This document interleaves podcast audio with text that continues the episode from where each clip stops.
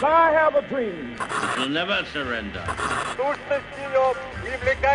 Soldados do Brasil. A luta da seleção.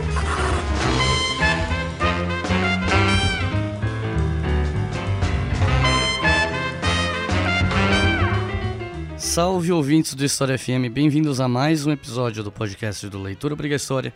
Eu sou Iglis Rodrigues com a voz falhando por conta de doença e que eu juro que não é coronavírus, e eu estou aqui hoje para falar sobre polarização. Esse termo que é tão usado nos debates políticos atuais. Mas afinal de contas, dá para falar em polarização? Será que o termo é esse? Independente de ser ou não, é uma coisa que começou agora ou começou em 2013? E para falar sobre isso, eu trouxe aqui para vocês Ricardo Dove, meu amigo e apresentador do nosso novo podcast Estação Brasil. E eu vou passar a palavra para que o Dove se apresente para vocês. Oi pessoal, tudo bem? Aqui é o Ricardo, apresentador agora, né, do novo podcast do Leitura Obriga História, Estação Brasil. Estou muito feliz de participar aqui em mais um episódio do História FM. Acho que hoje vamos ter uma discussão bem interessante aqui sobre polarização, antagonismos e por aí vai. Então é isso, mas primeiro, como sempre, comerciais.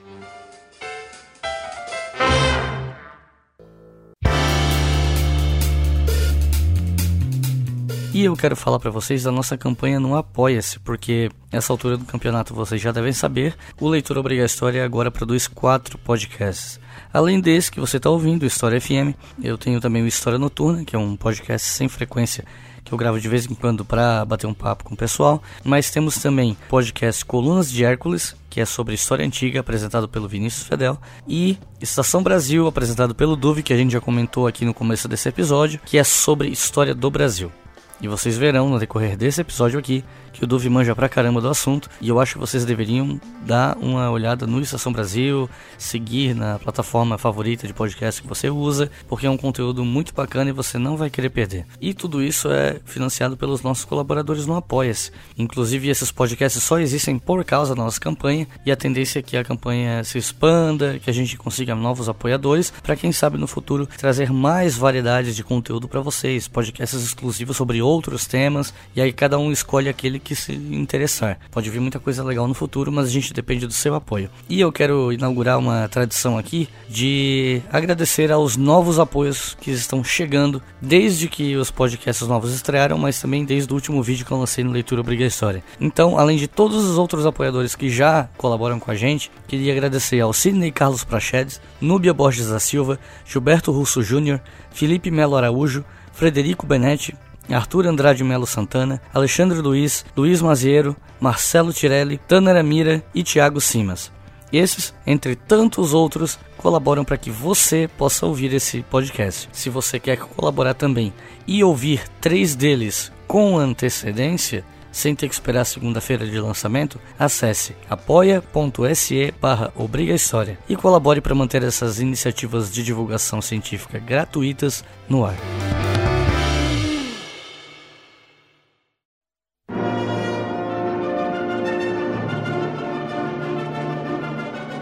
Pessoas falam em polarização na internet como se os antagonismos políticos fossem uma coisa que tivesse começado hoje, né? mas quando a gente estuda a história do Brasil, a gente sabe que isso está longe de ser verdade.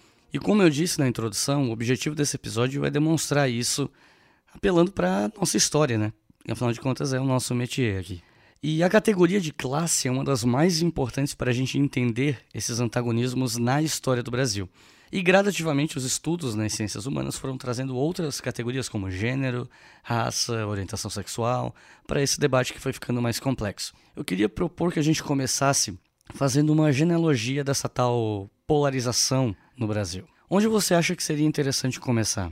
Polarização, realmente, esse termo, especificamente esse termo, é um termo muito recente, né? Ele é criado para tentar qualificar um debate ou uma tensão na política brasileira muito atual. Principalmente, acho que esse termo está muito ligado hoje em dia às experiências dos governos dos, do Partido dos Trabalhadores. Mas, se a gente for tentar compreender o que ele quer dizer mesmo, parece que ele quer dizer muita. quer dizer quase nada ou muita pouca coisa, porque o que seria necessariamente uma polarização, né? Então, existem grupos que têm opiniões diferentes Uh, existem grupos que têm perspectivas diferentes a respeito de como o Brasil deve ser governado, por aí vai. Bem, se o conceito é meramente político, a respeito de projetos políticos de poder e eleitoreiros, assim, me parece muito pouco preciso. Ele basicamente não quer dizer nada, porque daí poderíamos ter milhões de polarizações no Brasil. Então, justamente, o termo acaba perdendo muito significado, né? Poderíamos ter polarizações em cada um dos estados, em cada um dos municípios. Então, quando um conceito ele fica tão abrangente ao ponto de você conseguir colocar tudo dentro dele, ele acaba não dizendo muita coisa. Quando nós vamos analisar a história do Brasil, Talvez seja mais interessante utilizar o conceito de antagonismo, porque aí a gente consegue ver de forma mais específica projetos antagônicos no Brasil, no campo político, mas não só no campo político. Porque eu acho que esse conceito de polarização ele perde muita força porque ele fica quase sempre num debate eleitoral, assim, né? Mas quando a gente relaciona, por exemplo, esses antagonismos de projetos distintos com o conceito de classe, que eu acho que é o conceito que mais pode ajudar a gente conseguir entender esses projetos conflitantes na história do Brasil, aí eu acho que a gente consegue ter um debate mais profundo, porque daí não se trata só de uma questão eleitoreira, mas de como grupos sociais organizados ou não, né, na história do Brasil, eles conseguem pressionar a nossa democracia, as instituições democráticas, para atender mais ou menos as suas demandas.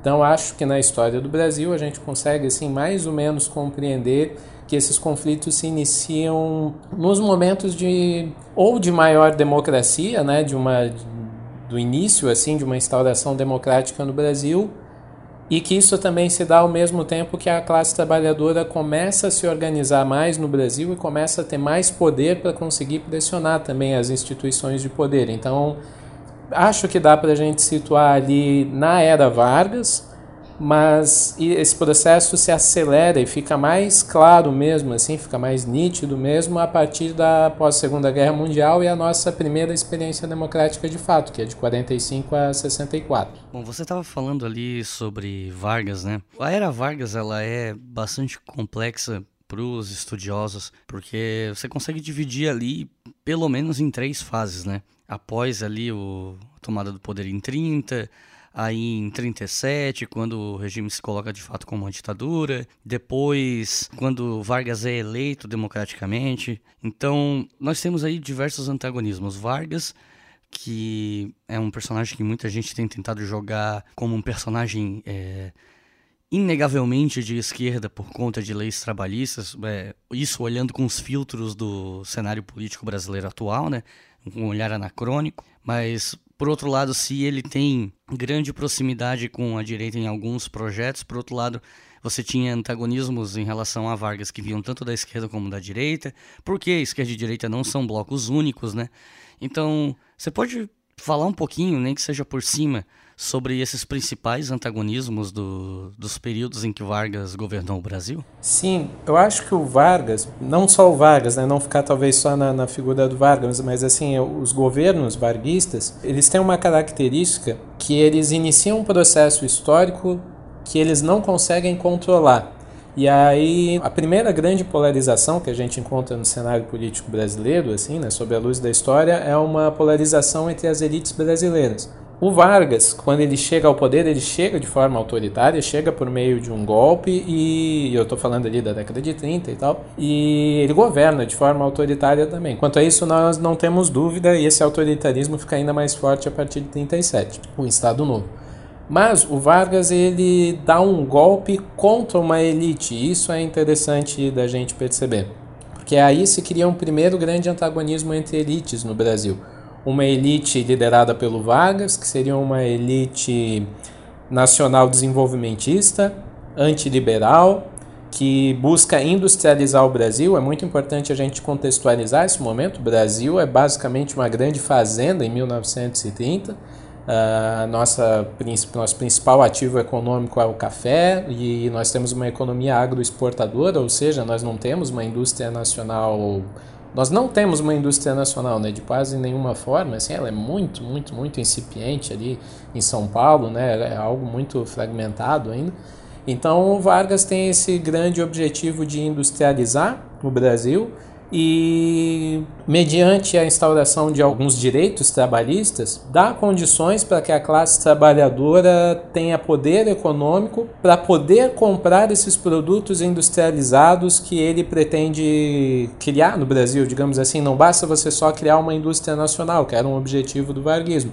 É, você tem que manter essa indústria nacional. Então, se você não tem trabalhadores para comprar esses produtos, que usualmente são mais caros, né? Como você vai fazer esse ciclo econômico girar. Então o Vargas tem essa proposta.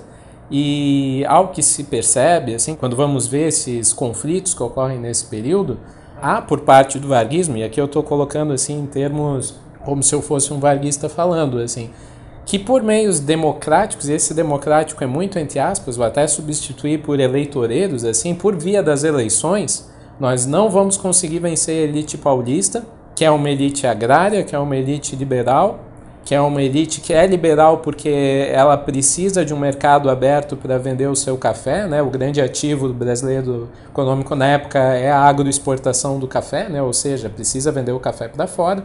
Não é interessante que a economia brasileira esteja protegida, esteja fechada, né? Então Vargas fala, olha, para vencer essa elite paulista é só por meio da força mesmo. Então Vargas meio que justifica esse golpe, né?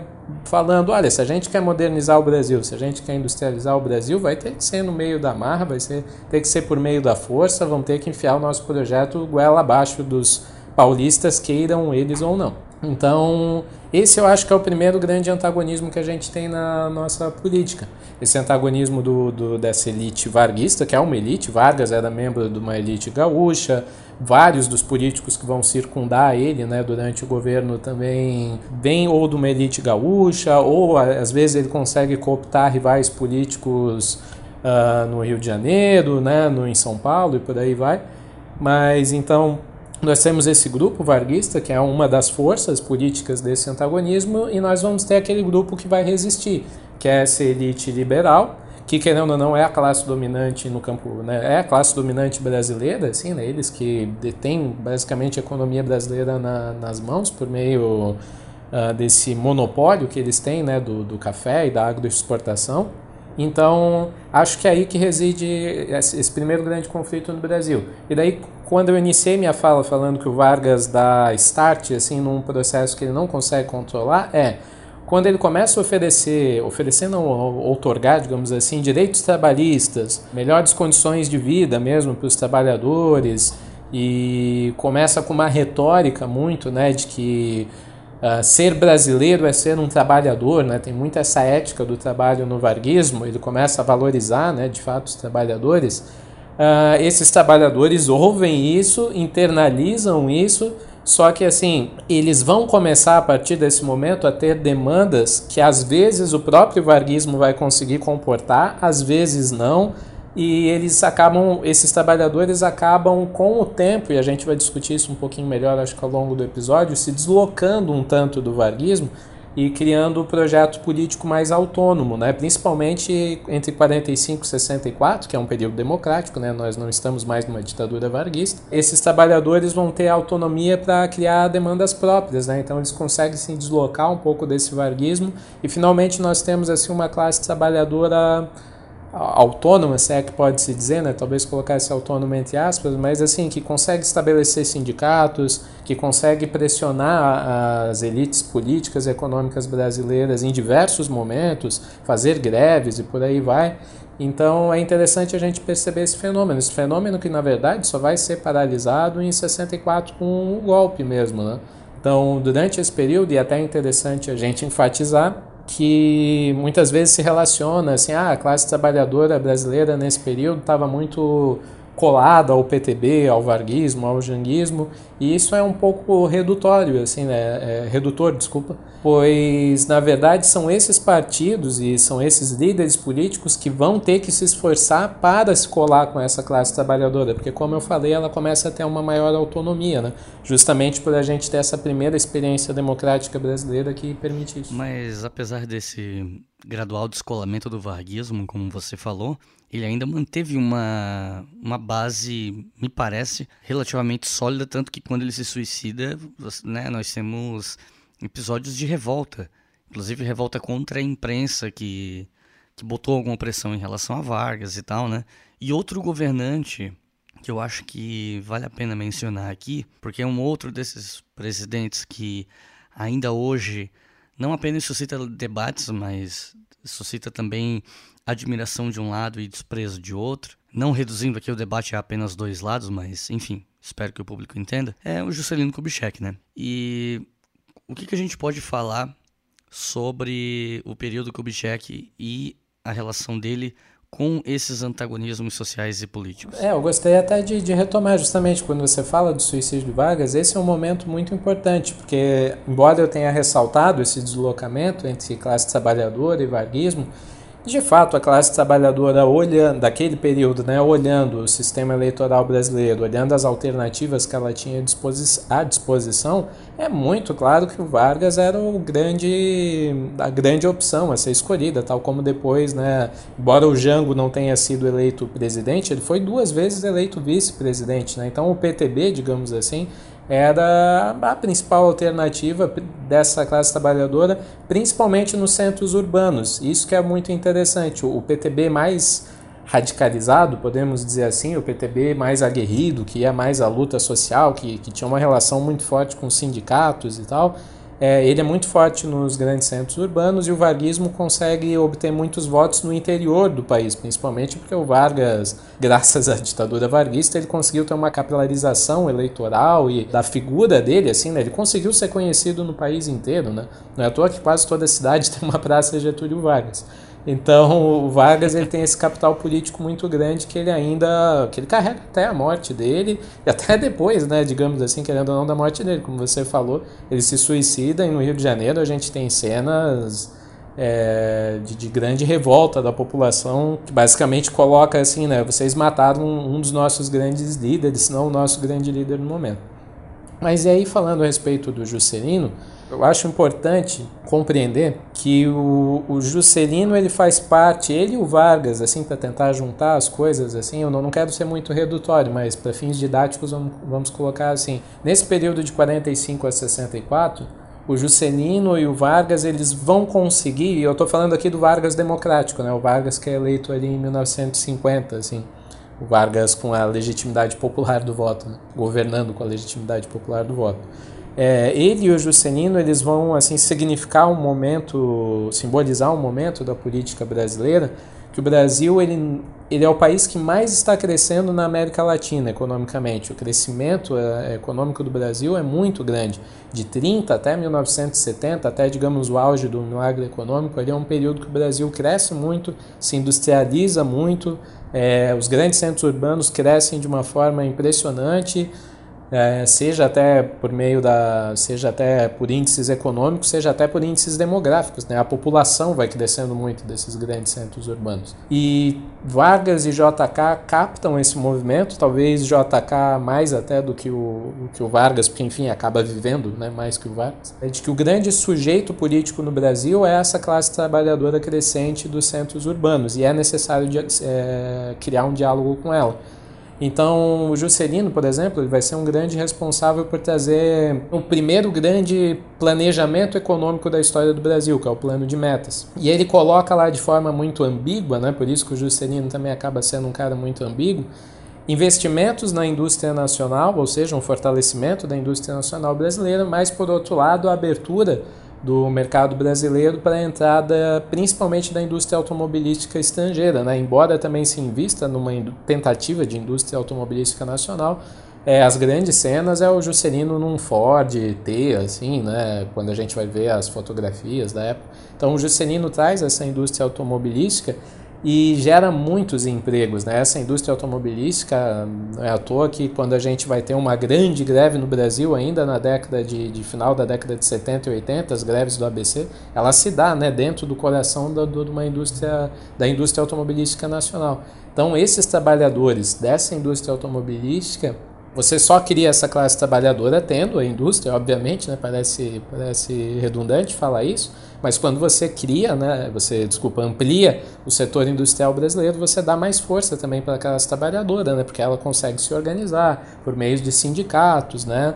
e esses sindicatos da indústria automobilística vão ser muito fortes. Então, existe esse grupo, né, digamos assim, nacional desenvolvimentista, que a gente consegue meio que aliar o Juscelino e o Vargas, e nós vamos ter, por outro lado, é, a UDN, né, União Democrática Nacional, que ela vai ser essa reinvenção, digamos assim, dessa elite que eu mencionei antes, né, elite do café, de São Paulo e tal. É, a UDN ela vai, vai simbolizar uma nova elite liberal um pouco mais moderna, né? uma elite que vai criticar, por exemplo, o Juscelino, falando: olha, o Juscelino está fazendo essas políticas, esses grandes investimentos, construindo Brasília e tal, mas quem vai pagar a conta? Né?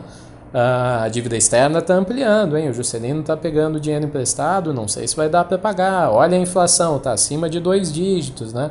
Então a gente tem esse liberalismo um pouco mais moderno, né? que não é só um, aquele liberalismo que está preocupado com o quanto de lucro vai fazer na, na, na agroexportação ali naquela época, na década de 30 e tal, um, um, liberalismo de fazendeiros e tal. Ainda vai ser de alguma forma, mas é um liberalismo mais urbano, digamos assim, esse que é simbolizado pela UDN. E ela vai olhar com muito. De, eu não, não diria desdém, mas o principal eleitorado dela vão, vão ser as classes médias desses centros urbanos, e não vai ser necessariamente esse trabalhador e é ali que eles erram, digamos assim, o bonde da história, porque quem acerta isso é o PTB e o Juscelino também, de que o grande sujeito desse período era essa, essa classe trabalhadora crescente, porque são eles que vão dar assim vigor realmente à, à política econômica brasileira porque a UDN vai investir nessas classes médias, urbanas, só que o voto não está ali, né? O voto, eles não conseguem ter resultados eleitorais grandiosos, não é à toa que acabam, eles perdem a eleição do Vargas, eles perdem a eleição para o Juscelino. A UDN vai conseguir vencer uma eleição com o Jânio Quadros, mas o Jânio Quadros é uma figura totalmente deslocada dentro da UDN, não toa que ele briga com o partido e tal, ele praticamente não é um UDNista. Depois a UDN vai ter que engolir, digamos assim, o Jango, né, assumindo a presidência. Então a UDN vai ser muito caracterizada por sempre ficar te tentando fomentar tentativas de golpe, né? Até que de fato ela meio que consegue, né? Como a gente já abordou naquele episódio sobre ditadura militar, com ela acaba se relacionando ali com militares e tal, e ela a UDN é é muito importante para a gente compreender o apoio civil ao golpe de 64, por exemplo. E chegamos ao golpe de 64, né? Porque a gente já falou bastante dele no episódio 3 aqui do História FM. Quem não ouviu, fica convidado a ouvir, mas é, a gente não vai obrigar o pessoal a ouvir todo aquele episódio e pular esse assunto, então para pelo menos tentar fazer uma pequena síntese aqui, o golpe de 64 ele é reflexo dos interesses dessas classes disputando hegemonia, disputando os rumos da nação. Então, o que, que a gente pode falar sobre esse antagonismo no golpe de 64, que é fruto direto desses antagonismos? O, o golpe de 64, ele basicamente mata essa experiência que a gente estava discutindo, né, desse crescimento da classe trabalhadora, é, esse, digamos, esse modelo econômico nacional desenvolvimentista também, num primeiro momento, ele é, ele é morto ali pela ditadura. O golpe é dado em 64 e, por exemplo, para a gente entender, ah, num primeiro momento, a ditadura adota um modelo econômico quase ultraliberal. Ultraliberal talvez seja exagero até, mas muito liberal mesmo, porque considerava que, olha, nós temos que rever essa questão da inflação, que está um absurdo. Ah, o Juscelino fez uma grande dívida com o FMI barra Estados Unidos para captar investimentos para o Brasil e ele precisava ser pago, né? O Jango estava lutando para tentar pagar e tal, e meio que a, com um golpe de 64 os militares falaram, oh, nós vamos pagar né, cada centavo dessa dívida e tal. Então tem uma grande mudança na política econômica, arroxo salarial brutal, e isso vai durar durante praticamente toda a ditadura. Então se cria um antagonismo que esse grupo mais liberal ele se alia aos militares e a UDN vai fazer grande parte da, da arena, né? vai ser a grande base da, do, do, do partido de apoio da ditadura. Então nós temos daí por um lado essa grande instituição militar começa a tomar conta do país, aliado com a classe dominante brasileira, aliado com políticos liberais e por outro lado nós vamos ter um o trabalhismo vai ser derrotado com o golpe, né? Porque com a repressão Vários grandes líderes trabalhistas têm que sair do país, não conseguem mais praticar política como antes, né? são exilados, têm seus direitos políticos caçados, uh, os sindicatos não vão ter a autonomia que tinham antes. Então, tenta-se criar um novo antagonismo, como a gente discutiu também naquele episódio, que é por meio da luta armada, né? Bem, se o pessoal que os antigos membros do PTB e tal, né, eles ainda eles eles estão meio perdidos no que fazer sobre, pô, como é que a gente vai enfrentar essa ditadura e tal. Existe um grupo que acaba falando, olha, se esses caras, né, esses caras, digamos assim, né, se esses militares, esse pessoal que deu um golpe para tomar conta do país não respeita a democracia, nós também não vamos ficar respeitando a democracia, a gente vai tentar resgatar o país, nem que seja uh, na marra, nem que seja por meio de armas. Então se tenta se criar essa nova, esse novo antagonismo, né, por meio da luta armada, se resistir por meio da luta armada, mas como a gente também sabe, esse é um projeto que não, não consegue vigorar. É um projeto que é derrotado, a luta armada é muito fragmentária, assim, existem pequenos grupos muito isolados nos grandes centros, e eles são isolados porque a repressão é muito grande, é muito difícil você ter uma, uma digamos assim, uma rede assim secreta né, de, de, de apoio da oposição, constituir essas, essas, essas redes se torna muito difícil, a comunicação entre os grupos é muito difícil, e com o tempo eles vão sendo derrotados, para não dizer mortos, né, pela ditadura. A grande maioria acaba tendo um final trágico. Então a, a, luta armada acaba sendo derrotada ali, principalmente no início da década de 70, dura até assim meio que meados da década de 70. E daí, como a gente debateu no primeiro episódio também do, do Estação Brasil, que é sobre a redemocratização, na redemocratização esse antagonismo começa também a ser alterado. Mantém-se ainda esse grupo, por um lado, dos militares e desses civis, uh, da, da, elite política e econômica brasileira, e do outro lado começa a tentar, mediante, uh, por meio, né, por dentro ali do, dos canais democráticos, se revitalizar o MDB. E é um momento que a oposição tem vitórias mais significativas, né, começa a ganhar um corpo.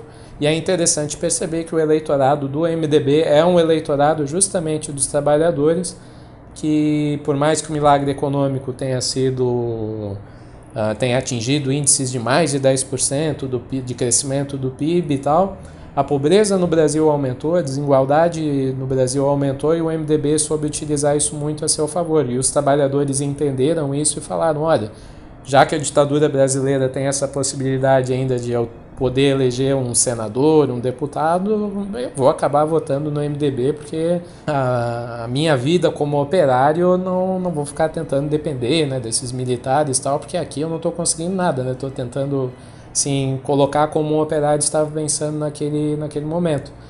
E ainda mais com a crise econômica de 73, né, os ganhos acabam sendo cada vez menores para os trabalhadores. Então acho que basicamente isso. Então a gente tem esses, esses dois grandes momentos de antagonismo na ditadura. Um ditadura e luta armada, no outro ditadura e essa oposição não, não sei se dá para dizer democrática, mas essa oposição, que esse grupo que tenta fazer uma oposição ainda dentro das instituições republicanas, sabe? Você está ouvindo o História FM.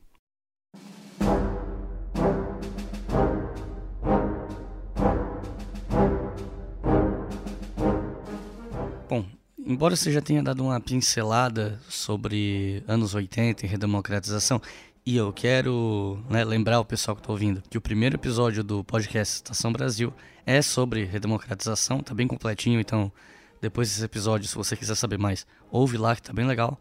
Mas enfim, depois desse processo que culmina na Constituição, uh, nós temos em 1989 as primeiras eleições diretas para presidente desde 1960. Foi aquela eleição que elegeu Jânio Quadros e Jango como vice. Lembrando que na época você elegia o presidente e o vice separadamente. Mas enfim, uh, esse agonismo de classe pode ser visto de novo quando o Collor é pintado como o cara bonitão, caçador de marajás, bem educado, com aquela imagem bem clean, enquanto Lula era vendido por parte de uma imprensa, especialmente com alinhamento liberal, como um radical, quase um aventureiro, alguém que tinha pouca instrução, algo que, convenhamos, não mudou tanto assim né, no, nos últimos anos. Mas enfim, o que eu queria te perguntar é sobre esse antagonismo nas eleições de 89, porque embora Collor tivesse essa imagem de playboy, clean, caçador de marajás, ainda assim ele conseguiu, uh, ele conseguiu de alguma maneira ressoar entre parte da classe trabalhadora que acabou escolhendo ele, né? Então, o que, que você tem a falar sobre isso? Essa eleição de 89, ela é muito marcante, pois, como você falou, é a primeira eleição né, num Brasil democrático pós-ditadura. É, nós temos eleições livres né, para presidente, finalmente. É muito curioso a gente perceber a quantidade de, de atores que existem nessas eleições e como eles significam coisas diferentes. assim. Então, nós temos o Lula, que significa basicamente essa, esses grupos, ele representa né, esses grupos que enfrentaram a ditadura militar por meio de uma grande base social, né? Era um grupo que estava querendo constituir uma democracia para os trabalhadores mesmo, né? Querendo talvez resgatar aquele conceito mais básico de democracia, que democracia é o governo do povo, né? E no, no mundo moderno isso acaba sendo ressignificado para para um governo com muita presença dos trabalhadores, que é a grande base social, né? Do do mundo moderno. Então o Lula, o PT e esses grupos que o circundavam, né, as centrais trabalhadores e tal, os sindicatos, eles conseguem dar esse, esse boost na campanha do Lula que leva ele até o segundo turno, mas é curioso também a gente perceber que o Lula ele vai ao segundo turno por uma margem muito pequena, pois o Brizola quase consegue ficar ali no segundo lugar. Na verdade, todo mundo esperava que o Brizola, inclusive, vencesse essas eleições de 89, pois ele tinha um capital político muito grande, estava voltando do exterior e por aí vai. E o Brizola ainda simbolizava daí uma esquerda mais parlamentarista, vamos dizer assim, né? no sentido de que não era essa esquerda que tinha esses, esses grupos de base tão forte, né? É, já era um Brizola muito diferente da década de 60, que daí sim o Brizola era um cara que mexia com os grupos que queriam reforma agrária e tal, os, os movimentos sociais né, na, na década de 60, esses grupos organizados na década de 60 de base, mas o Brizola ali na década de 80 já era um cara mais institucionalizado, digamos assim. Então o Brizola significa essa opção assim e ao mesmo essa opção de uma esquerda mais institucional, mais partidária e ao mesmo tempo a gente tem Mário Covas do PSDB, que simboliza também. O PSDB tinha acabado de ser fundado em 88, mas ainda tá, eles estavam tentando criar uma imagem de um grupo deslocado do PMDB, de um grupo mais, mais limpinho e mais liberal do que o PMDB, que estava sendo acusado de corrupção, fisiologismo e tal. A gente tem Ulisses Guimarães nessas eleições e é muito curioso como o governo Sarney meio que mata o, o capital político do Ulisses Guimarães, que é um, talvez o maior líder da redemocratização brasileira, e ele vai super mal nessas eleições. Então, todos esses personagens que eu citei, eles têm uma relação muito forte com o processo de redemocratização brasileiro, e eles significam coisas diferentes dentro desse processo. Só que o curioso é que o Collor não faz parte desse processo. O Collor ele é meio que um outsider nessas eleições, né? Ele é um cara que ele basicamente vai falar, olha, o que nós estamos criando agora nessa nova democracia que nós temos, na verdade é uma grande roubalheira, os partidos só defendem os seus próprios interesses, a economia vai muito mal, a inflação está crescendo pra caramba, a gente precisa radicalizar na economia, e ele consegue juntar duas coisas que acabam sendo muito populares na época, que é talvez três coisas, digamos assim. Uma, ele tem uma crítica muito forte contra a corrupção, né, aquela toda coisa do caçador de marajás. Dois, ele propõe assim uma política ultraliberal na economia, porque ele fala que, olha, o Sarney tentou renovar a economia utilizando vários artifícios e tal, muito protegendo a indústria brasileira. O que a gente tem que fazer é abrir mercado, a gente precisa de investimento é, externo, a Guerra Fria já acabou, a gente tem que adotar esse novo grande modelo liberal do sistema econômico mundial, sistema econômico internacional. E, terceiro lugar, o Collor também tem um. Ele fala de uma forma sempre muito imperativa, né? Então ele tem um quê de restaurar também ordem e hierarquia no Brasil, né? Ele é um cara. Ele não tem, digamos assim, o caráter militar de um Jair Bolsonaro que nós temos hoje em dia, mas mesmo assim ele é muito.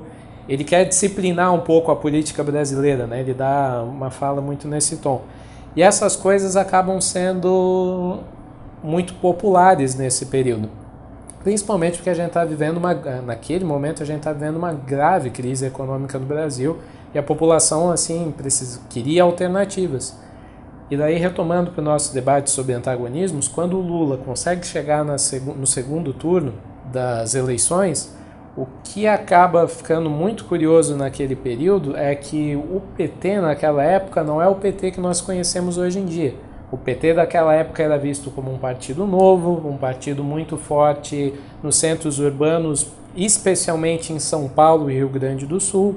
Então ele é um partido assim moderninho, descolado, é, por, por certa parte, né, embora o Lula não represente isso, o PT representava de certa forma. Né, o Lula representa aquele estereótipo clássico de, de sindicalista e trabalhador brasileiro. Mas então, nesse segundo turno, o André Singer, que é um dos caras que eu acho que melhor lê esse processo, que a gente vai começar a tratar de agora, né, de, de como se configurou o sistema eleitoral brasileiro de 89 para cá, a grande massa da população brasileira mais pobre acaba adotando o Collor porque percebe na fala do PT, ou é levado a perceber na fala do PT pela, por meio da mídia, por meio da, da imprensa, é, por meio mesmo da esfera pública brasileira, que ainda era muito contaminada por um anticomunismo né, do período da Guerra Fria, é levado a ver no PT sinônimo de bagunça.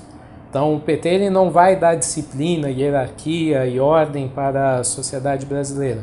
O PT fala em não pagar a dívida externa, o PT relutou em apoiar a Assembleia Nacional Constituinte, o PT em 85 relutou em apoiar o Tancredo Neves, em 84, desculpa, né? Então, parte assim do eleitorado mais, mais pobre no Brasil está vendo uma grande crise econômica e um partido assim que parece ter muitas promessas, mas poucas soluções para o Brasil, assim. E aqui eu estou falando tudo como se fosse uma retórica da época, né? Então se, se cria um grande medo do PT chegar ao poder naquele momento, e até porque a, as falas do Lula eram muito mais enfáticas também naquela época, né? Uh, se, falava, se falava assim de uma forma também muito mais imperativa num governo de trabalhadores e tal. Mas acho que principalmente por causa da crise econômica, o povo fica com muito, é levado a ter muito medo do PT, né? Se esse medo era justificável ou não, daí podemos debater à vontade. Na verdade, me parece sempre muito exagerado, até mesmo em 89.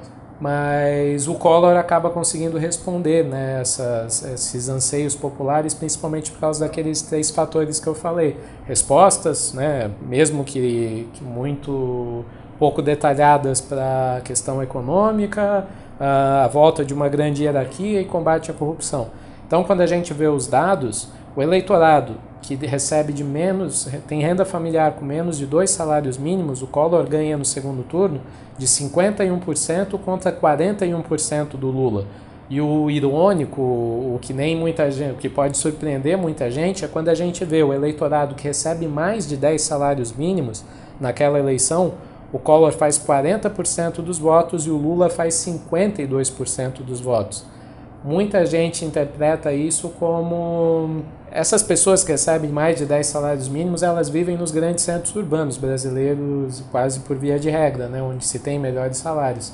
E por alguma razão esse, esse grupo estava querendo renovação na política brasileira. E o Collor, por mais que ele tivesse toda essa retórica, o Collor vem de uma família tradicional, que inicialmente é gaúcha, depois se muda para o Nordeste, para Alagoas e tal, né? Então parece que assim o PT simbolizava muito naquela época uma refundação ética da política brasileira, né? Porque o PT não não não fazia conluio, não fazia conchavo, ia revolucionar o Brasil por meio da ética, assim, né? Então é curioso perceber como nos grandes centros urbanos, onde o PT de fato tem mais votos nessa época, é, esse discurso cola, mas assim, no interior do Brasil, ah, no Brasil profundo mesmo, onde a gente vê problemas como miséria é, e informalidade, por aí vai, esse eleitorado mais simples, ele acaba abraçando o Collor porque eles entendem, olha, o PT tem muitas promessas e tal, mas se der problema no Brasil, quem vai sofrer num primeiro momento somos nós. E é interessante perceber que ao longo do tempo o Lula vai conseguir cooptar esse eleitorado para ele, mas para isso ele vai ter que chegar ao poder. Mas é interessante que justamente o Lula ele após ele perder essas eleições para o Collor, ele dá uma entrevista que fica muito famosa, ele fala, olha, eu perdi essa eleição porque nós ainda não conseguimos falar pro com o trabalhador brasileiro da forma como nós gostaríamos. E é curioso a gente ver com o caminhar da história que o Lula parece que vai aprendendo com o tempo a falar com esse trabalhador brasileiro, digamos assim, o trabalhador brasileiro mais simples mesmo, não aquele sindicalizado, não aquele uh, que é um ativista político, assim, é aquele trabalhador que ele faz política por meio do voto a cada quatro, dois anos. Ele tem muito medo de o Brasil entrar numa nova grande crise econômica, porque ele sabe o que é pagar por uma crise econômica, são sempre eles que pagam. Ele sabe que o Brasil, a economia brasileira ela é estruturada a força de trabalho por meio da informalidade, e ele é esse trabalhador informal, então é um trabalho, é um grupo, né, é um grupo social no Brasil que realmente tem muito medo de grandes rupturas. E o Collor consegue compreender isso nesse momento. Até porque quando acontece alguma ruptura ou algum problema desse, esse trabalhador sente no estômago, né? Na falta do que botar no estômago. Então, fazer esse trabalhador confiar em você acaba te trazendo um capital político, né? Mas antes de falarmos sobre o Lula depois que chegou no poder, que é quando ele cria esse capital, como você falou, a gente ainda tem no caminho impeachment do Collor, Itamar e oito anos de PSDB. Então, assim, o que leva um sociólogo de um partido que leva a social-democracia no nome, mas vai na contramão da social-democracia, agindo de forma alinhada com o consenso de Washington, o que leva esse cara às eleições em 1994? A grande chave é para compreender como o FHC governa o Brasil por oito anos e Hoje nós temos uma visão da FHC, às vezes na academia principalmente, do cara que abre o Brasil para o mercado estrangeiro, assim, né? abre o mercado de capitais brasileiro, uh, privatizações e tal. Mas é importante a gente entender o FHC ele consegue um feito que, por exemplo, nem nem os governos do Partido dos Trabalhadores conseguiu. O FHC ganha duas eleições no primeiro turno. O FHC nunca foi para o segundo turno. Então há de se criar um esforço para compreender, olha, esse cara, num determinado momento na política brasileira, ele foi um fenômeno político. Como se explicar esse fenômeno, né? Porque eh, normalmente se rotula o PSDB como ah, a classe média, né? principalmente vota no PSDB. De fato, com o tempo, principalmente quando o PT consegue criar um antagonismo mais forte com o PSDB, o PSDB fica mais restrito às classes médias. Mas em 1994, o Fernando Henrique é eleito no primeiro turno e a massa de, do eleitorado dele são os trabalhadores que se sentiram, e não só se sentiram, como de fato foram beneficiados pelas, pelo plano real. Né? Então o FHC herda esse grande capital político Sempre há esse debate do quão justo é o FHC meio que monopolizar né, esse capital político. Acho que é um debate, inclusive, pertinente, né? mas daí são questões da política eleitoreira. Né? Se fez uma opção naquela época de, olha, o pai do plano real é o Fernando Henrique Cardoso, porque era ministro da Fazenda, e de fato ele tem méritos que a gente não, não se pode retirar dele nesse período. Mas então, para se ter uma compreensão assim um pouco mais complexa desse período, de fato, o partido da social-democracia brasileira ele nunca conseguiu ser social-democrata de fato. O próprio FHC, quando a gente estuda alguns textos dele, ele consegue até refletir a respeito um pouco disso, que ele fala, olha, o nosso partido era da social-democracia e tal, é da social-democracia, mas como implementar uma social-democracia num, num país tão desigual como o Brasil, num, num país com... Né, a força de trabalho tão informal como no Brasil, a social-democracia deu certo nos moldes europeus em países que receberam, por exemplo, no pós-segunda guerra mundial, grande investimento por meio do Plano Marshall, né, ali na Europa Ocidental, uh, em países com uh, níveis de desigualdade social muito diferentes, como do Brasil, como a Noruega, como a Suécia, né, são países com uma configuração muito diferente. Então, assim, o FHC nunca conseguiu implementar esse nível de social-democracia no Brasil. Eu acho que o que o FHC tentou ali em 1994 e tal é fazer um governo minimamente liberal. Então, em 94 ele consegue ter esse capital político muito grande. De fato, a inflação abaixa muito e principalmente os preços, comprar comida, comprar pão se torna algo muito mais barato nesse primeiro momento do governo do Fernando Henrique. E ele consegue nesse primeiro governo fazer aquele governo assim liberal, ele é ele por característica dele, ele é muito parlamentarista, ele consegue cooptar praticamente o Congresso a favor dele, né? É aí que se cria aquele conceito de presidencialismo de coalizão, né? Ele consegue criar aquela coalizão uh, com o Congresso Nacional e ele, assim, qualquer reforma que ele pautava no governo dele, ela passava no Congresso, principalmente porque ele faz uma opção e daí muito arriscada, né? O FHC ele não chega no poder sozinho, o PSDB não chega no poder sozinho. Ele consegue isso principalmente por causa da aliança com o PFL. E aí eu acho que é uma ruptura que o FHC nunca mais voltou também na vida dele, que é que ele basicamente abandona muitas das coisas que ele defendeu durante o processo de democratização, porque o PFL, o Partido da Frente Liberal, era o partido assim, é o partido que, digamos, herdou todos aqueles políticos que defenderam a ditadura militar né, durante, a, a, durante a própria ditadura. Enquanto o FHC era um dos mais, um dos principais líderes da oposição, digamos assim. Ah, então, durante os dois mandatos do Fernando Henrique, o vice-presidente sempre foi do PFL, ele sempre se utilizou dessas articulações do PFL para para ter poder no Congresso. Para quem é muito novo e tal e não sabe, o PFL depois se tornou o que hoje é o Democratas, né? o DEM. Isso, é, o que hoje é o DEM, verdade. Então, o que eu gostaria de enfatizar é justamente assim, o, o primeiro governo do, do Fernando Henrique tem esse caráter meio de contenção dos problemas econômicos, reformas, mas o segundo governo dele, não é à toa que ele é reeleito também no primeiro turno em 98, ou seja, nós não estamos falando de alguém que não entregou nada num governo, né? Ele entrega reformas que os trabalhadores consideraram interessantes. E é importante também lembrar, em 98, a grande oposição a Fernando Henrique foi uma chapa Lula presidente e Brizola vice. Então, os maiores símbolos vivos da esquerda brasileira ali em 98 tentaram enfrentar esse, esse FHC com esse legado dele, do, do plano real e tal, e do primeiro governo, e perderam no primeiro turno. Agora, o segundo governo do Fernando Henrique é realmente o mais nebuloso de todos, porque daí nós temos uma aceleração nos processos de privatizações de empresa, nós temos escândalos de corrupção bem grandes no governo dele que nunca foram realmente Uh, nunca teve uma lava-jato dessa época do Brasil para a gente saber o que aconteceu ou não naquele período. Velho caso de amor da imprensa de São Paulo com o PSDB? É, há essa acusação que me parece em grande medida legítima, né, de, de uma passação de, de pano muito grande do que ocorreu nesse período. E há também um declínio da economia brasileira nesse momento. Porque se num primeiro momento, no primeiro governo, o Fernando Henrique consegue trazer algumas reformas, é já ali no segundo governo dele que a gente começa a pagar um preço alto, principalmente por duas coisas.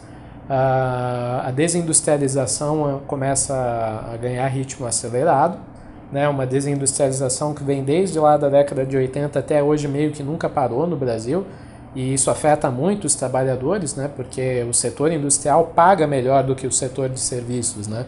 É muito melhor você ser um torneiro mecânico uma grande indústria automobilística, por exemplo, do que você trabalhar no telemarketing, do que você viver da informalidade, uh, vendendo pipoca no, no, no, no semáforo, outras coisas do tipo, ou mesmo trabalhar como vendedor em lojas, em shoppings, assim, né? O trabalhador do setor industrial, ele recebe mais, ele é mais qualificado, então é interessante, né? sempre foi uma demanda né, da, da, histórica da classe trabalhadora brasileira, uma maior industrialização do país, porque a nossa industrialização, mesmo quando atingimos níveis é, os mais elevados da nossa história, não chegou nem perto às grandes economias do mundo. Né? Então isso afeta a classe trabalhadora.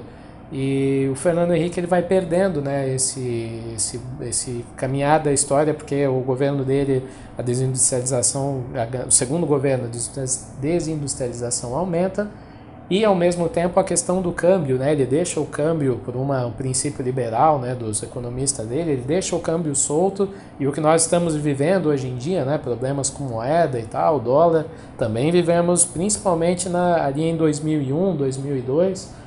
Não é à toa que durante o governo da FHC, não é à toa que esse segundo governo ele pede ajuda para a FMI várias e várias vezes, né? Acho que se não me engano são três vezes que a FHC acaba recorrendo à FMI e eu e o Icre já temos idade para lembrar né, aqueles slogans de fora FHC pelo país inteiro. Né? Esse momento ali, de 2000 até a eleição do Lula, ele, olha, é um, é um momento muito complicado mesmo assim da economia e da política brasileira. Junta problemas econômicos com escândalo de corrupção, e isso vai acabar dando margem para a figura do Lula crescer muito nesse período e conseguir ganhar as eleições em 2002. Né?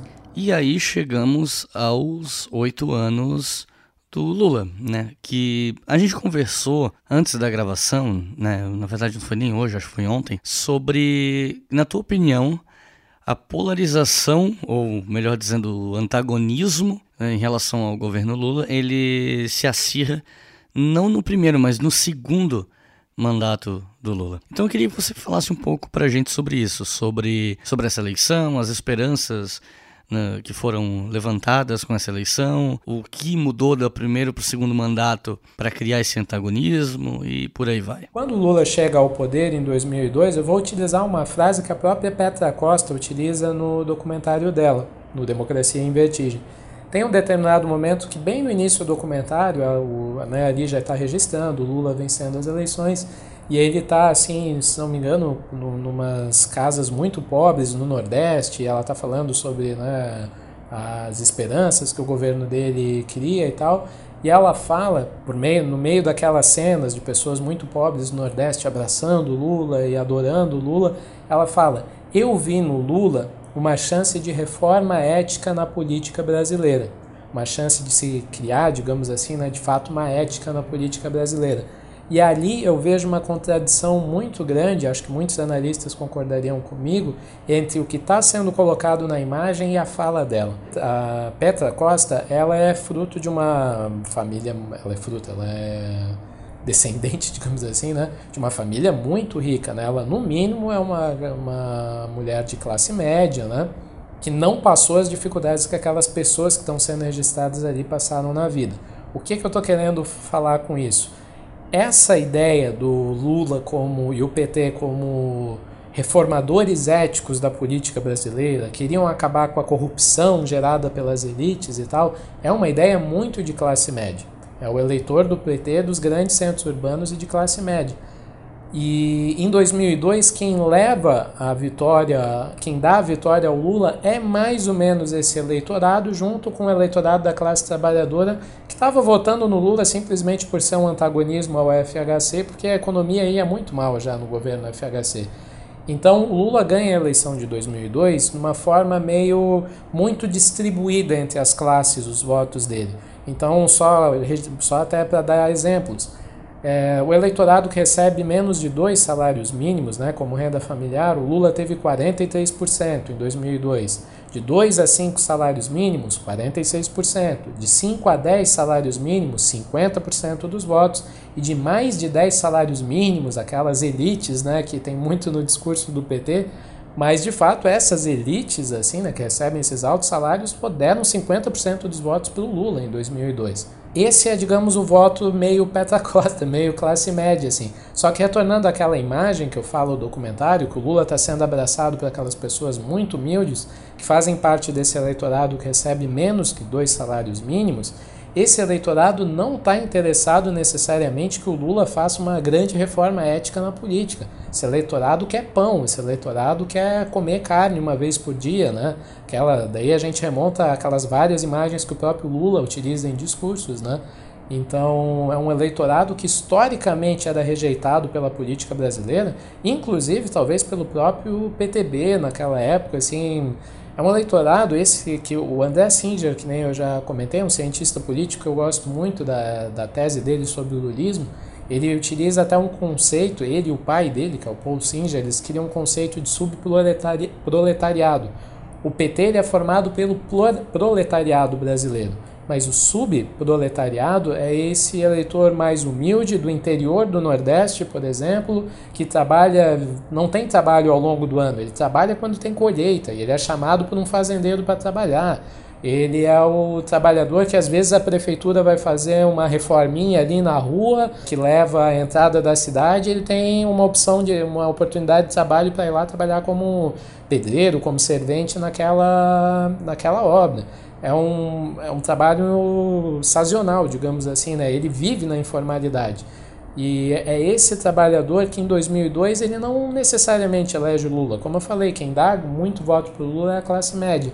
Mas vai ser esse o eleitorado que o Lula passa a conquistar em 2006, e eu já vou até desenvolver o porquê. E é quando o Lula é abraçado de uma forma como nenhum outro político foi na história por esse eleitorado que aí sim nós temos as pessoas começam a utilizar esse termo da polarização, da polarização, porque o Lula consegue cooptar, né, de certa forma, consegue dialogar, consegue representar, talvez seja o melhor termo, uma parcela do eleitorado brasileiro que nunca tinha sido representada assim de uma forma tão tão enfática na história do Brasil, né? Não, não querendo utilizar aquele jargão petista nunca na história desse país, né? Mas querendo ou não é um pouco disso. Então, em 2006, por exemplo, quando a gente né, passa para a próxima eleição, o que, que muda? Em 2005 nós temos o escândalo do mensalão, né, da, das acusações do mensalão e tal. E o PT ele perde um pouco dessa força que ele tem naquela frase da Petra Costa, né, de ah, eu esperava uma grande reforma ética na política digamos assim, setores mais abastados da sociedade brasileira, de classe média, classe média alta, eles veem que, olha, o PT não, não a, a, são levados a acreditar, né? ou enfim, a gente pode ter esse debate, mas a imprensa queria muito esse boom né, de que o PT é um partido corrupto, que o governo uh, petista está está alicerçado na corrupção com o Senado, com, com a Câmara dos Deputados, com o Congresso, por aí vai, o escândalo do mensalão. E o que ocorre? Essa classe média vai nessa toada, né? acaba dando legitimidade para essas críticas, só que com o começo das políticas sociais dos governos do PT, o Fome Zero, o Bolsa Família, Luz para Todos e por aí vai, nessas né, pequenas reformas que o PT faz na economia, e também é muito importante a gente falar, né, voltando às eleições de 89, eu falei que esse eleitorado mais humilde brasileiro, ele não gosta de bagunça, ele não gosta de rupturas. Lula, quando chega ao governo em 2002, um dos principais economistas que ele chama para conversar, para montar a política econômica pós ali do, do, primeiro governo dele é o Armínio Fraga, né, um, um grande economista do PSDB. O Lula não faz uma ruptura da política econômica do Fernando Henrique Cardoso para o governo dele. Ele faz assim uma lenta transição que ele dá de certa forma em muitos aspectos, digamos, macroeconômicos continuidade às políticas do FHC, embora no campo microeconômico ele, ele, ele quase inverta a lógica. Mas é interessante a gente perceber isso. O Lula entende que ele não é criando uma grande ruptura, chutando o capital na cara, digamos assim, que ele, que ele queria governar porque ele tinha muito medo de perder né, esse eleitorado mais simples brasileiro, eleitorado que ele queria conquistar mesmo. O verdadeiro trabalhador brasileiro ele vive na informalidade. Ele não é aquele trabalhador que está afiliado à CUT, por exemplo. Esse trabalhador era o mais fácil do Lula conquistar porque historicamente sempre apoiou ele, sabe?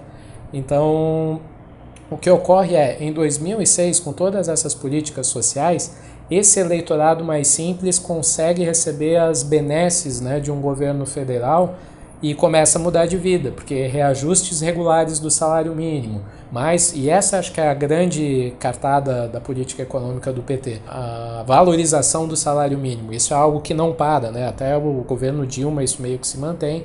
E querendo ou não, para o brasileiro isso é muito importante, porque afeta, obviamente, no, no salário, no ganha-pão, mas como a nossa economia é muito indexada, isso afeta a aposentadoria, isso afeta um monte de coisa que é, enfim, que é muito importante. Então, em 2006, esse eleitorado simples, daquela imagem que eu quis colocar da Petra Costa narrando e o eleitorado sendo abraçando Lula ali e tal, esse eleitorado que estava lá abraçando Lula segue abraçando Lula, enquanto, digamos assim, uma parcela da classe média que tendia à direita, obviamente vai rejeitar o Lula e vai abraçar o PSDB, mas é curioso também que uma parcela da classe média de esquerda mesmo, né, vai começar a rejeitar o Lula também, porque achava né, que o Lula ia fazer uma grande reforma ética. E querendo ou não, de forma prática, sem fazer, digamos, muito juízo de valor, o que o Lula efetivamente entregou não foi necessariamente uma reforma ética, mas foi pão, foi comida para esses trabalhadores, foram políticas sociais substanciais, assim, né? que não, não era, por exemplo, aquele trabalhador que, pô, eu vou ter trabalho na colheita só lá em novembro, em dezembro, não sei o que. Pô, como é que eu vou viver até lá? O Bolsa Família resolve esse problema e ele não precisa ficar dependendo do, entre aspas, coronelzinho ali da região dele no interior do Nordeste. Ele vai poder ter uma renda mensal fixa, né, todo mês. E acho que é, a gente nem precisa discutir muito quanto isso é importante na vida de uma pessoa que está ali vivendo né, no fio da navalha. Então, só para expressar em dados essa vitória do Lula em 2006, o eleitorado lulista, que vai ser esse que recebe menos dois salários mínimos, o Lula tem 55% dos votos. Enquanto aquele eleitorado que recebe mais de 10 salários mínimos, o Lula só recebe 29% dos votos. Enquanto o Alckmin, né, né, que é o rival dele em 2006, recebe 44%.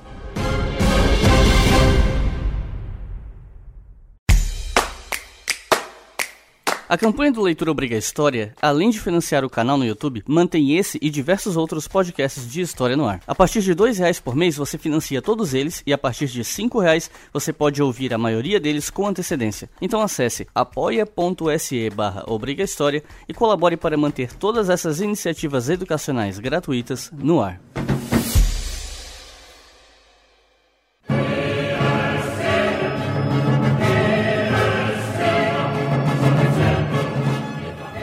E a Dilma?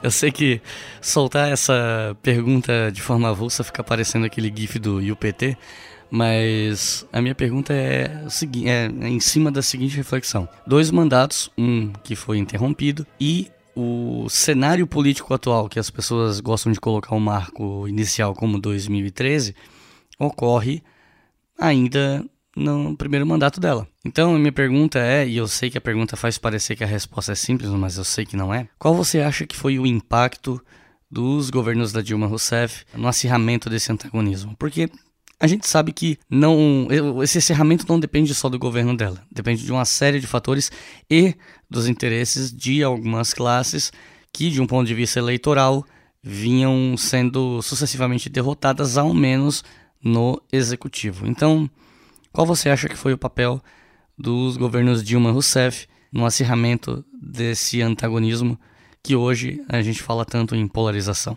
A grande mudança que ocorre nesse período, e a Dilma vai, digamos assim, continuar esse processo histórico, é que em 2006 nós temos, como eu falei, a classe média indo para um lado e os trabalhadores mais, mais humildes, né, os trabalhadores, o subproletariado, como assim já fala, indo abraçar o lulismo, né?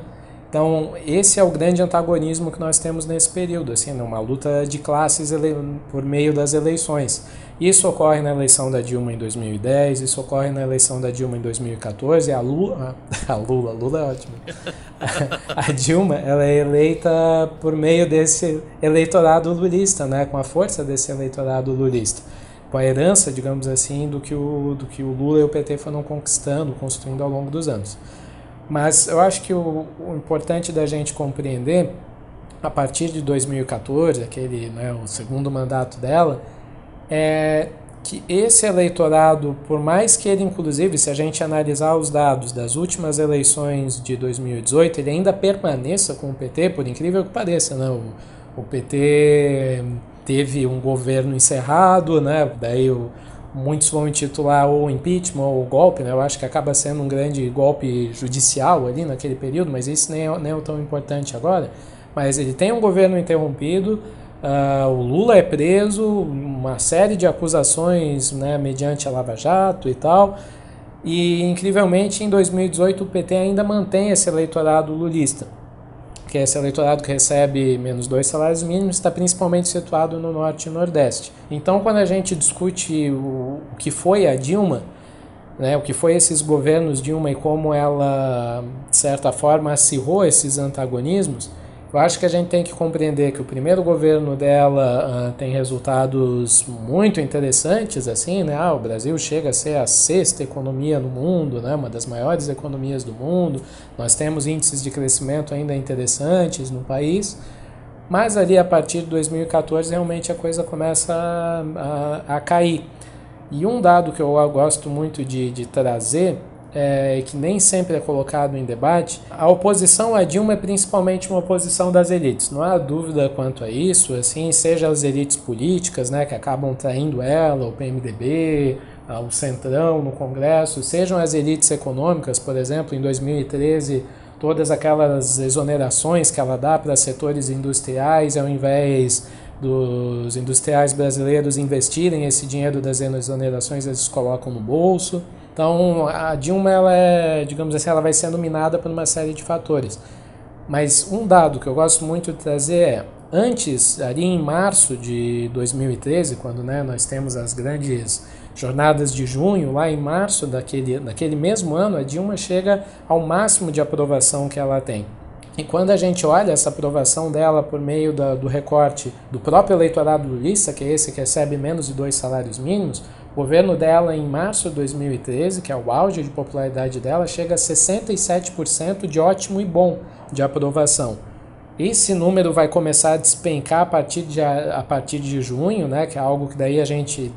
Até hoje ninguém soube dar uma explicação de fato o que, que ocorre ali entre março e junho daquele ano, um negócio muito maluco que a gente também não vai entrar aqui, mas a popularidade dela simplesmente despenca, né, o país começa a entrar numa convulsão ali.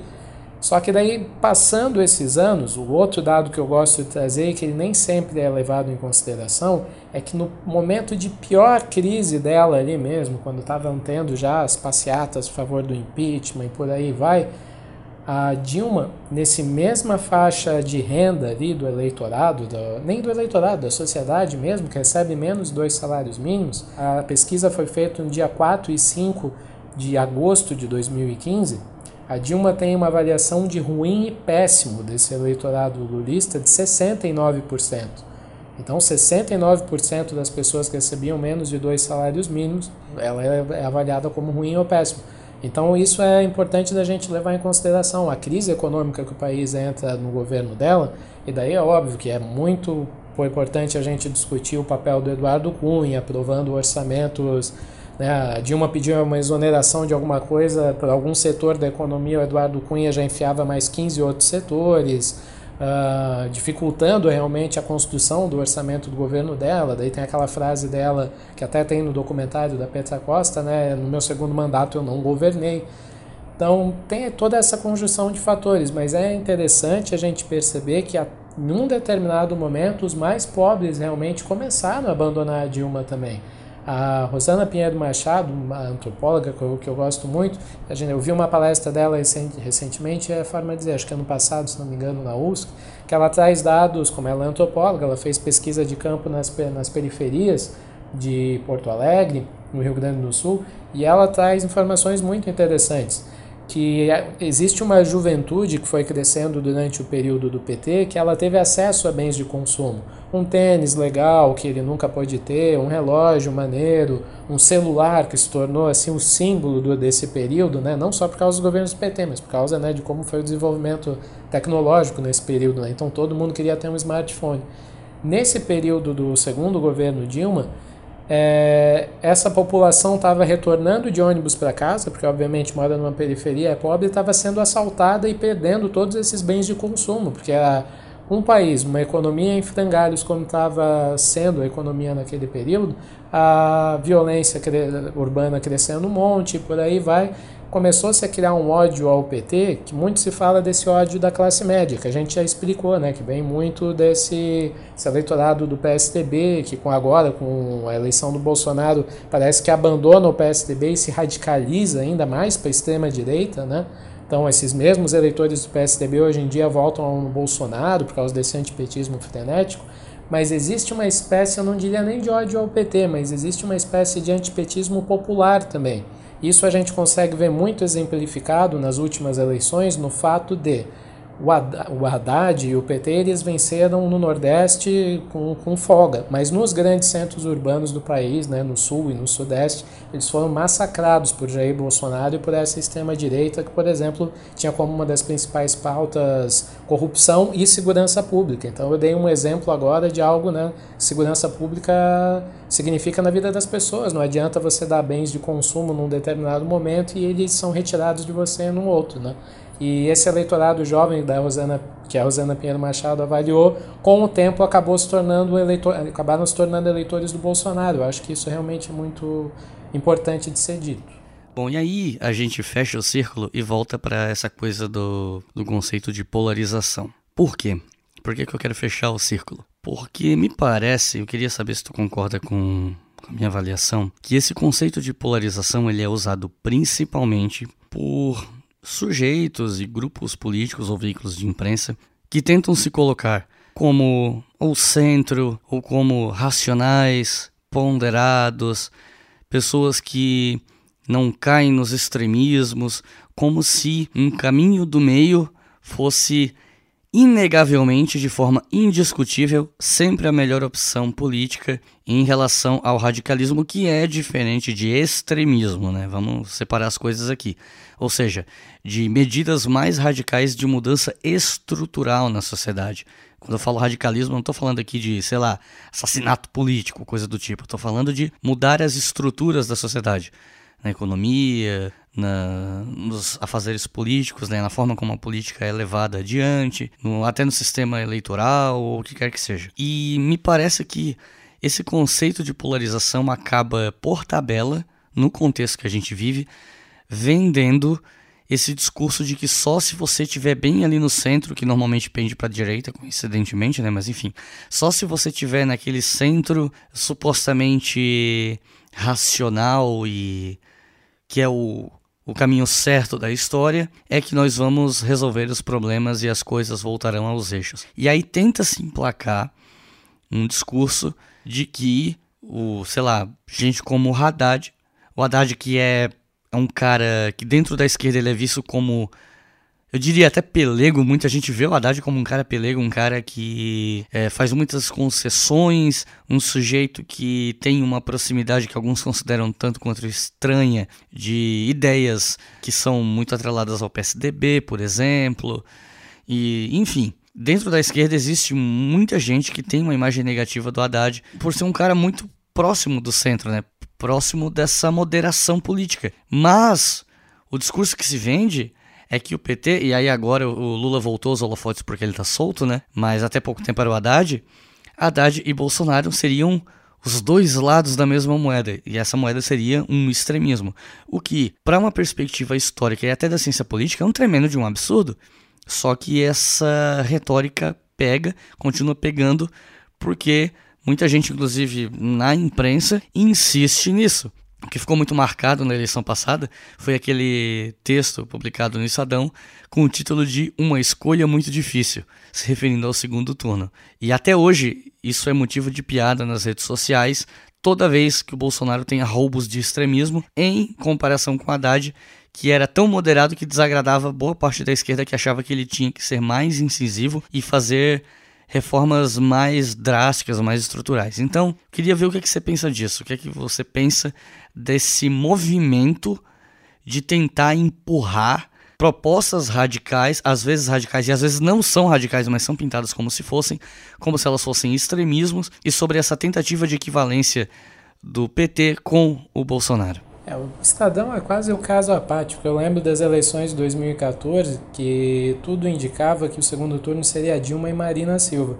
E quando o Aécio tem aquela crescida naquela corrida final e chega no segundo turno, quando se concretiza isso, quando a gente sabe, ó, o segundo turno vai ser Dilma e Aécio, o Estadão, eu tenho quase certeza, eu espero não estar enganado, se, se não é o título, é muito próximo disso. O título era UFA, né, do editorial do Estadão de 2014. Então, o Estadão é muito um negócio à parte do, do antipetismo do jornal mesmo, né? Jornal muito, muito conservador para ser utilizado como exemplo. assim, né? Se a gente fala, se a gente dá exemplos de vertentes ideológicas extremadas, o Estadão é uma vertente ideológica extremada de um certo conservadorismo da elite paulista.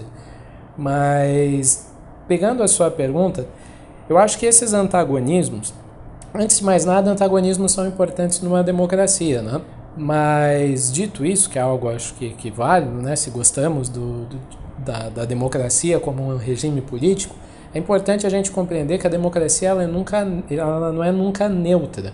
A democracia não é um grande espaço neutro onde você faz falas, esse pessoal falando de, a respeito de a importância que os trabalhadores têm num país, de um lado, e como eles precisam de melhorias, e como quem paga por crise são os trabalhadores de um lado, e de um outro lado nós temos liberais ponderados falando: olha, não, mas cuidado, se a gente uh, privilegiar determinados grupos, a economia pode ruir, aumentar o salário mínimo pode contornar na inflação, e é, pode contornar no crescimento da inflação, e a gente teria, assim, como a democracia é um campo neutro, esses dois grupos teriam espaços iguais, vozes iguais e teriam condições iguais de disputar pela política nacional. Não, isso não ocorre porque a sociedade é conflituosa por princípio e ela é desigual por princípio. Num país como o Brasil, ela é ainda mais desigual. Então, quando a gente traz o elemento de classe uh, para debater democracia e para debater essa questão dos antagonismos, eu acho que a gente pode fazer o seguinte raciocínio. O conceito grego básico de democracia é o conceito de demos mais kratos, ou seja, demos, comunidade política, o povo, né, mais poder, ou seja, o poder emana do povo, é o povo de, é, inserido dentro das instâncias do poder governando e governando às vezes para, governando assim meio que para si, né? É, o, é o povo podendo decidir a respeito de que caminhos essa comunidade política vai ir, né? Na Grécia seria a ideia de comunidade política. Hoje em dia temos a ideia de Estado-nação, né? A democracia está configurada dentro de Estados-nação. Isso é importante para a gente entender o que nos momentos de anta maior antagonismo da história do Brasil, o grande discurso das elites brasileiras era olha, a democracia é feita de instituições, a democracia é feita de, de um parlamento forte, de um judiciário forte, uh, de um ideal de nação forte, e esses grupos aí, esses sindicalistas, esses, baderneiros, esses trabalhadores, estão uh, querendo radicalizar a política, estão querendo tumultuar. Porque o que acontece é que existem dois conceitos de democracia diferentes ali em disputa. Para essa elite política, essa classe média brasileira, democracia é sinônimo de instituições, representatividade política, eleições, pluralidade, e que são todas palavras boas, são todas talvez termos que todos nós concordamos. Mas a grande questão é que a gente tentou demonstrar aqui nesse episódio que ao longo da história do Brasil existe um grupo político, ou vários grupos políticos, que formaram um campo que, que tentou expressar: olha, democracia não é só isso. Democracia é quando eu, enquanto trabalhador, tenho o poder, tenho a possibilidade de decidir também a respeito de coisas. Eu não simplesmente coloco lá o meu voto numa urna Uh, esperando que o meu representante vá fazer alguma coisa. Eu quero fazer coisas por mim mesmo, eu quero participar da democracia. Então, como a gente pôde ver no período de 45 a 64, esse crescimento dessa vontade popular de ressignificar a democracia acaba uh, sendo rompido por meio de um golpe e hoje em dia, no Brasil, a gente tem, querendo ou não, uma situação semelhante. Olha que o PT é até, como você mesmo colocou, um partido muito conciliador. Talvez muito mais favorável, ao, hoje em dia, né, pelo menos, a essa ideia de democracia representativa do que essa democracia mais, mais ativa mesmo, assim, né? Mais uma democracia de base mesmo, né? Então, uma democracia deliberativa, como alguns chamam. Então, isso que eu acho interessante, parece que esse grupo que você falou, né, que tende a colocar essas coisas em dois polos, tende quase sempre a, a, rejeitar essa ideia de uma democracia do povo para o povo, assim, né? Não que hoje em dia a gente vai conseguir viver numa democracia que nem os gregos, não existe como, assim, a gente, sei lá, reunir a população de São Paulo numa assembleia, não é isso que eu estou falando, mas de ter mais espaço para a população participar das decisões políticas do país. Então, não dá para considerar que existe, eu acho, essa polarização. Existe um grande antagonismo na história do Brasil, que é uma luta de classes e que muitas vezes ela expressa concepções diferentes do que é a democracia. Né? Os, a classe trabalhadora sempre teve uma concepção mais basista de democracia do que essa elite política que quase sempre uh, relegou ela a essa ideia de instituições. Né?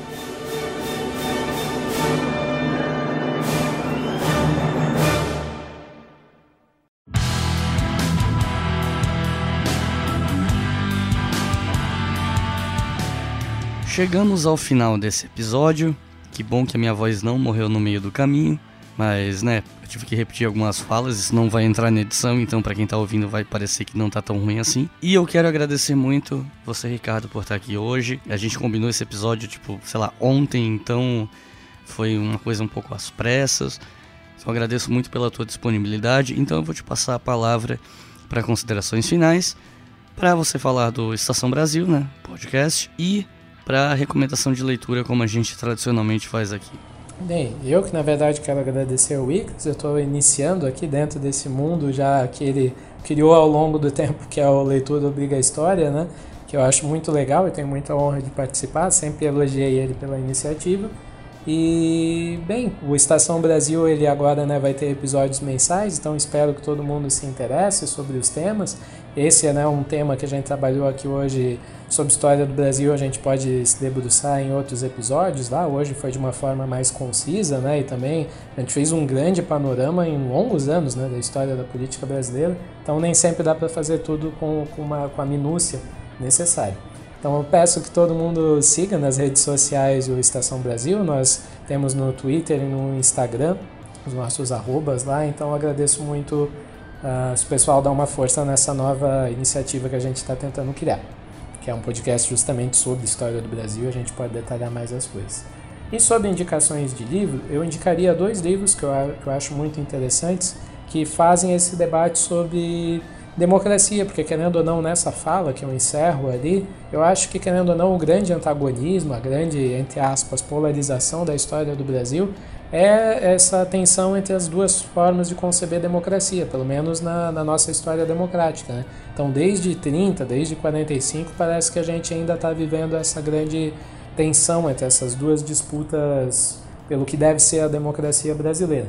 Então, um autor que eu gosto muito, um cientista político brasileiro, Luiz Felipe Miguel, ele tem um livro que se chama Democracia e Representação: Territórios em Disputa que ele em cada um dos capítulos ele vai descrevendo muito bem o que são esses vários tipos de democracia, uma ideia de democracia elitista que está muito próximo dessa ideia que eu falei de limitar a democracia às instituições, mas relegar a participação popular. Uh, ele fala sobre as democracias mais de base, as deliberativas, as democracias participativas, enfim, acho que é um debate que vai ajudar as pessoas a compreender, os ouvintes compreenderem o que são essas grandes disputas que nós temos não só na história do Brasil, mas talvez né, na, na história da democracia mundial. E o outro livro que eu acho que é um complemento a esse, de certa forma, é o livro daí de uma autora é, não brasileira, Ellen Wood, que é Democracia contra o Capitalismo e esse livro ele é muito interessante porque talvez ele faça essa história, né, desde lá dos gregos, e ela é muito hábil em trazer isso que nós tentamos trazer hoje em dia, o conceito de classe para se debater né, grande tensão sobre concepções de democracia.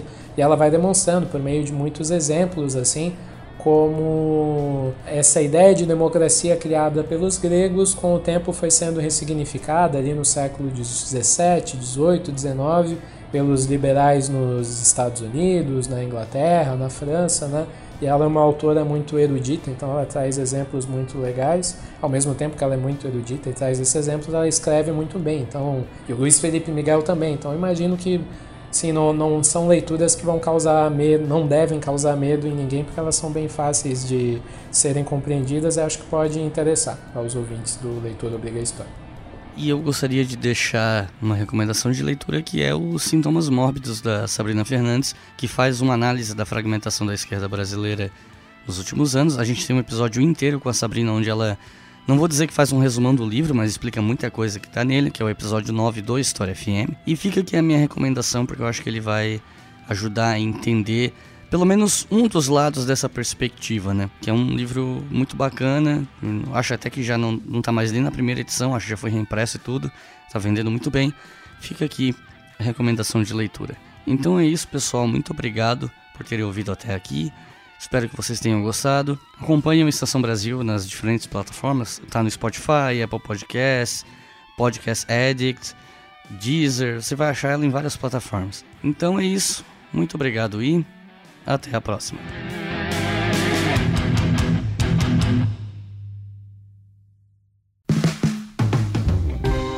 Este podcast foi financiado por nossos colaboradores no Apoia-se. Acesse apoia.se barra e contribua para manter este projeto educacional gratuito no ar.